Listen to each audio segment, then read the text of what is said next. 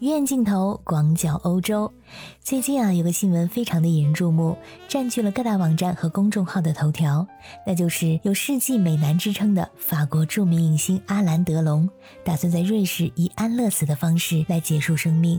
他觉得变老很烦人，而安乐死是最合乎逻辑和自然的事儿。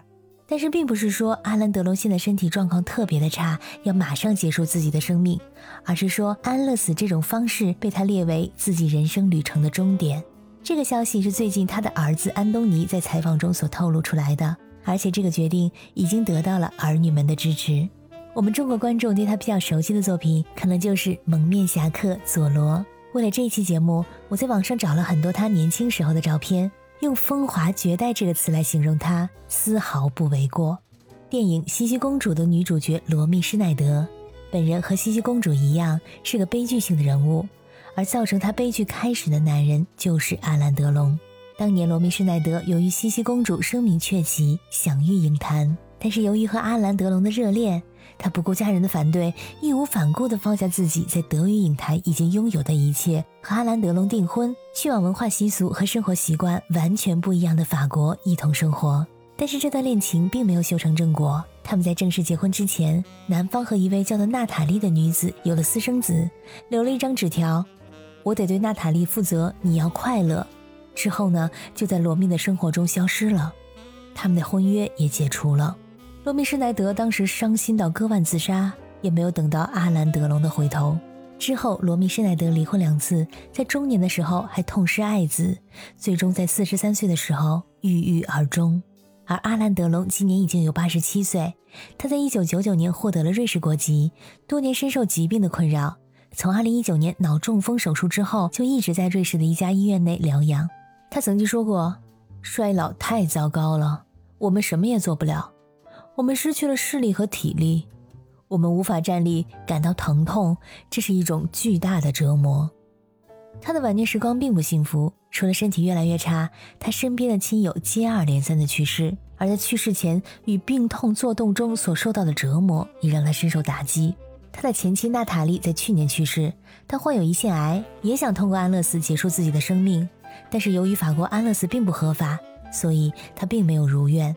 在目睹了娜塔莉被病痛折磨得十分痛苦之后，阿兰·德龙更加坚定了安乐死的念头。目前的欧洲，并不是所有的国家安乐死都是合法化的。在今年的一月，奥地利的国会已经表决通过实施新法律，今后协助他人安乐死合法化。之前的法律呢是禁止协助他人安乐死，违例者一经定罪，最高可判入狱五年。从二零二二年起。在奥地利，患上末期疾病或者永久残障而无法活动的成年人，可以选择在他人的协助之下合法的结束生命。每宗个案需要有两名医生做出评估，而其中一名医生必须拥有舒缓护理学的资格。两名医生有责任确定病人是否有能力做出独立的决定。当病人决定安乐死之后，还需要等候至少十二周冷静期才执行。确保他们不是一时的冲动或者无法忍受短暂的痛苦而做出的决定。如果说这病人的病情真的严重到末期阶段，那么这个冷静期可以缩短到两个星期。这个政策的出台其实引起了非常大的争议，来自宗教的反对意见尤其强烈。罗马教皇方济各也进行了严厉的批评，他认为支持安乐死是一种抛弃文化，是当今欧洲文化的悲剧之一。其实，欧洲每个国家的情况并不一样。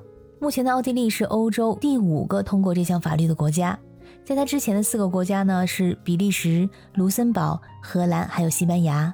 在全球，瑞士是为数不多的允许为外国公民实施安乐死的国家。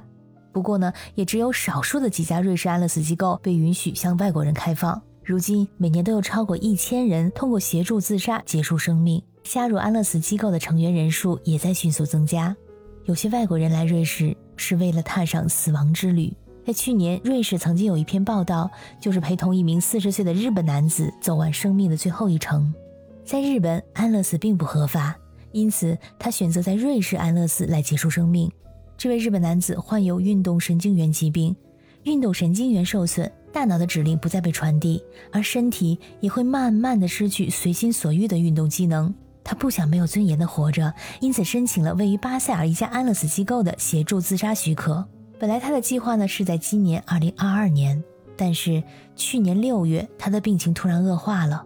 在他的身体完全无法动之前，他登上了前往瑞士的飞机，陪同他的还有他的父母。